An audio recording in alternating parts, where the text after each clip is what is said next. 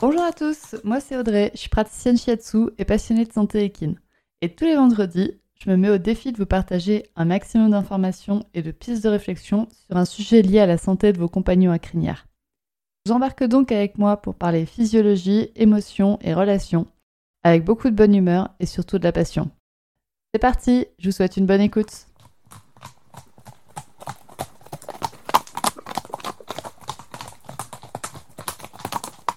Bonjour à toutes et bienvenue sur ce nouvel épisode du podcast Murmuréquin.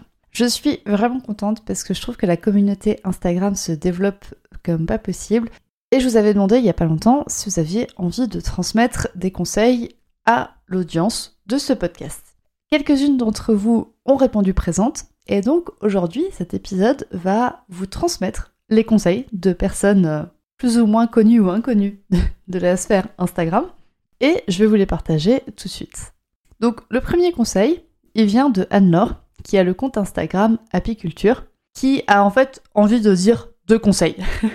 le premier, si vous connaissez Anne-Laure, il n'y a rien d'étonnant, c'est que rien n'est linéaire. C'est pas parce que votre cheval a sauté une barre aujourd'hui qu'il la sautera demain. Et à l'inverse, c'est pas parce qu'il n'a pas sauté une barre aujourd'hui qu'il la sautera peut-être pas non plus demain. Si ce que vous faites avec votre cheval ne marche pas, bah, c'est pas grave, il n'y a rien de fatidique, il n'y a rien de gravé dans le marbre. C'est le fait de trop répéter qui pose problème, c'est le fait de trop répéter de la même manière, etc., qui va justement être, on va dire, grave et qui va faire que vous allez, ça va pas marcher avec votre cheval. Donc il n'y a rien de grave dans le travail avec votre cheval et du coup, eh ben, prenez tout à la rigolade. Rigolez avec votre cheval, rigolez quand vous vous plantez, rigolez quand vous réussissez. Donc le conseil d'Anne-Laure, c'est de rigoler très souvent. Et le deuxième conseil d'Anne-Laure, c'est d'arrêter de suivre des comptes qui vous font pas du bien. D'arrêter de suivre des comptes qui vous démoralisent dès que vous voyez un de leurs posts, qui vous démoralisent dès que vous voyez une de leurs stories. C'est vraiment de... On n'est pas venu là pour souffrir sur Instagram, je suis totalement d'accord avec Anne-Laure. On est là pour passer du bon temps. Donc, bah, entourez-vous de comptes qui vous font du bien et qui vous permettent de passer du bon temps. On passe ensuite au conseil de. Donc Émilie, son compte Instagram, c'est les chevaux explorateurs. Tous les comptes Instagram, vous pourrez les retrouver en description de cet épisode. Je vous le précise comme ça juste au passant. Donc le conseil d'Émilie, c'est que votre chemin vous appartient. C'est-à-dire que ça va être à vous d'apprendre, d'explorer, de vous former. Et en fait, c'est vous qui, à la fin, allez décider de ce qui convient, de ce qui vous convient, ce qui convient à votre cheval, de ce qui convient à votre couple. Il va falloir apprendre à vous faire confiance. Ok, on est d'accord, c'est pas facile, c'est même plutôt compliqué, mais pourtant c'est tellement important d'apprendre à vous faire confiance et donc de faire confiance à vos ressentis, même si les pros autour de vous ne sont pas de votre avis.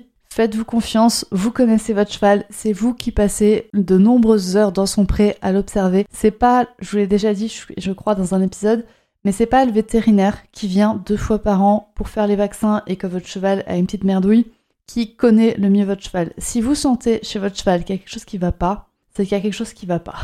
c'est qu'il y a quelque chose qui va pas et donc en général il va falloir creuser. Il faut vous faire confiance et des fois un petit peu violence quand même pour affirmer cette confiance en soi et cette confiance dans vos instincts et cette confiance dans votre cheval. Si vous sentez qu'il y a quelque chose qui va pas, insistez auprès des professionnels qui vous entourent en disant mais ça normal, mon cheval n'était pas comme ça, mon cheval n'est pas comme ça normalement. Donc il y a quelque chose qui va pas chez lui et il va falloir trouver ce qui va pas pour l'aider. Et c'est là où vous allez aussi devoir bah, du coup apprendre, vous former et vous faire confiance. Ensuite on a le conseil de Victoria. Donc son compte Instagram c'est Vic et Greek. Vous le retrouvez aussi en description de cet épisode. Et le conseil de Victoria, il est relativement en lien avec celui d'Emilie. Parce que pour Victoria, ce qui lui tient à cœur, c'est de croire votre instinct. Donc ça rejoint ce que Emily a dit. Et aussi de pas avoir honte de la situation dans laquelle vous êtes. On galère tous, c'est jamais tout beau et c'est en fait c'est ça qui est la beauté de la situation, c'est que on galère tous et on a tous envie que nos chevaux aillent bien et donc on va tous chercher du mieux qu'on peut à aider nos chevaux et c'est le chemin qui est plus important que la destination. Donc si votre cheval va pas bien, eh ben n'en ayez pas honte.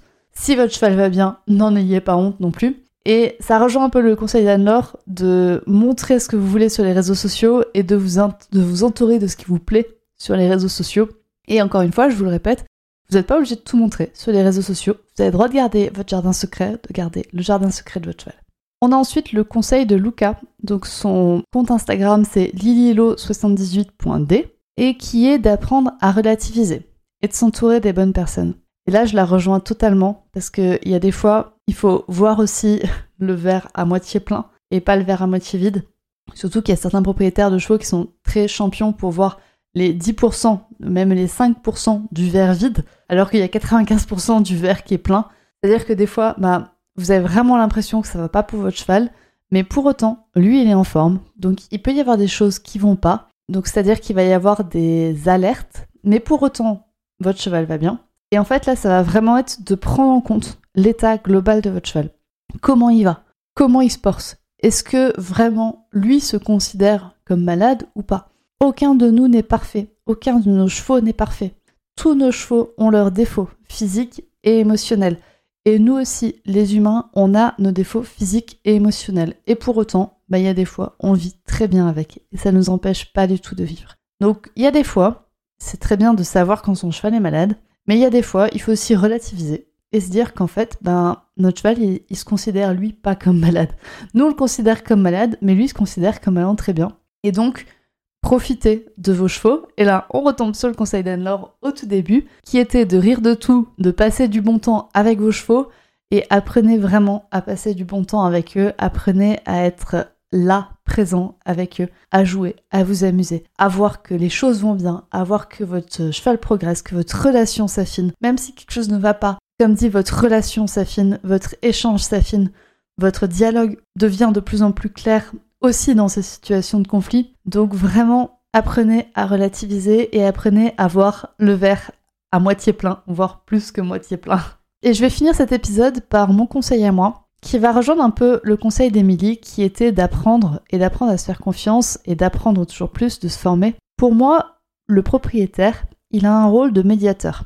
C'est-à-dire que c'est lui qui fait le lien entre tous les intervenants qui côtoient son cheval. C'est lui qui va devoir centraliser les informations qu'il reçoit des pros de son cheval et de faire un peu le lien entre tout ça, de faire communiquer tout ce monde-là, de faire en sorte que tout l'écosystème, en fait le, le propriétaire c'est la clé de voûte de l'écosystème du cheval. C'est lui qui peut faire en sorte que tout aille bien. Et donc vous, en tant que propriétaire, pour moi, vous avez un énorme rôle de pilier central pour votre cheval qu'il va falloir accepter. Et il va falloir accepter que bah, c'est vous qui devez communiquer entre différents pros, parce qu'en général, les pros le font pas. Il y a des fois, l'écosystème de professionnels communique très bien entre eux. Par contre, il y a des fois, ça va être à vous de créer l'échange. Ça va être à vous de créer cette dynamique qui va faire en sorte que votre cheval aille bien, que tout l'écosystème dialogue de manière la plus juste possible. Et donc c'est ça qui va permettre à votre cheval d'aller bien et de voir aussi bah, les choses du bon côté, de rire du bon côté, de, de rire de tout.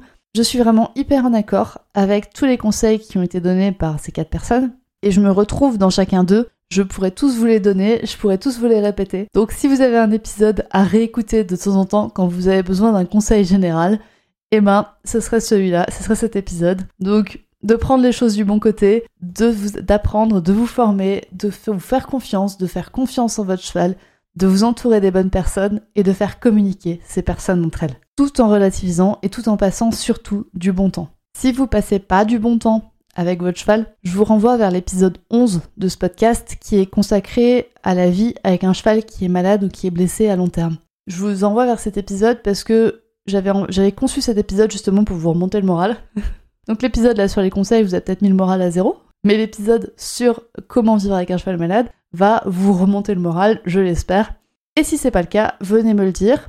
Si vous avez aimé cet épisode, vous pouvez aussi venir me le dire. Si vous avez des conseils à transmettre à la communauté murmuricain, vous pouvez venir me les donner en message privé ou les partager en story Instagram et je me ferai un plaisir de repartager vos conseils que vous souhaitez donner. Je vous dis à très bientôt pour un prochain épisode. Bonne journée Et voilà, c'est la fin de cet épisode du podcast Murmuréquin. J'espère que cet épisode vous a plu. Si c'est le cas, n'hésitez pas à venir me le dire sur Instagram ou par mail. Vous pouvez aussi partager l'épisode à une personne qui veut en apprendre plus sur les chevaux. Et si vous avez envie de soutenir un média qui a comme ambition de propager le savoir au plus grand nombre et ainsi d'améliorer la vie de nos compagnons à crinière, vous pouvez le faire dès aujourd'hui en faisant un don sur le compte Tipeee du podcast Murmurica. Je vous laisse donc le lien de mon compte Tipeee dans la description de cet épisode et je vous remercie au plus profond de mon cœur si vous m'aidez dans le projet fou de ce podcast qui est de rendre le savoir équin toujours plus accessible pour tout le monde. On se retrouve vendredi prochain pour un nouvel épisode. À bientôt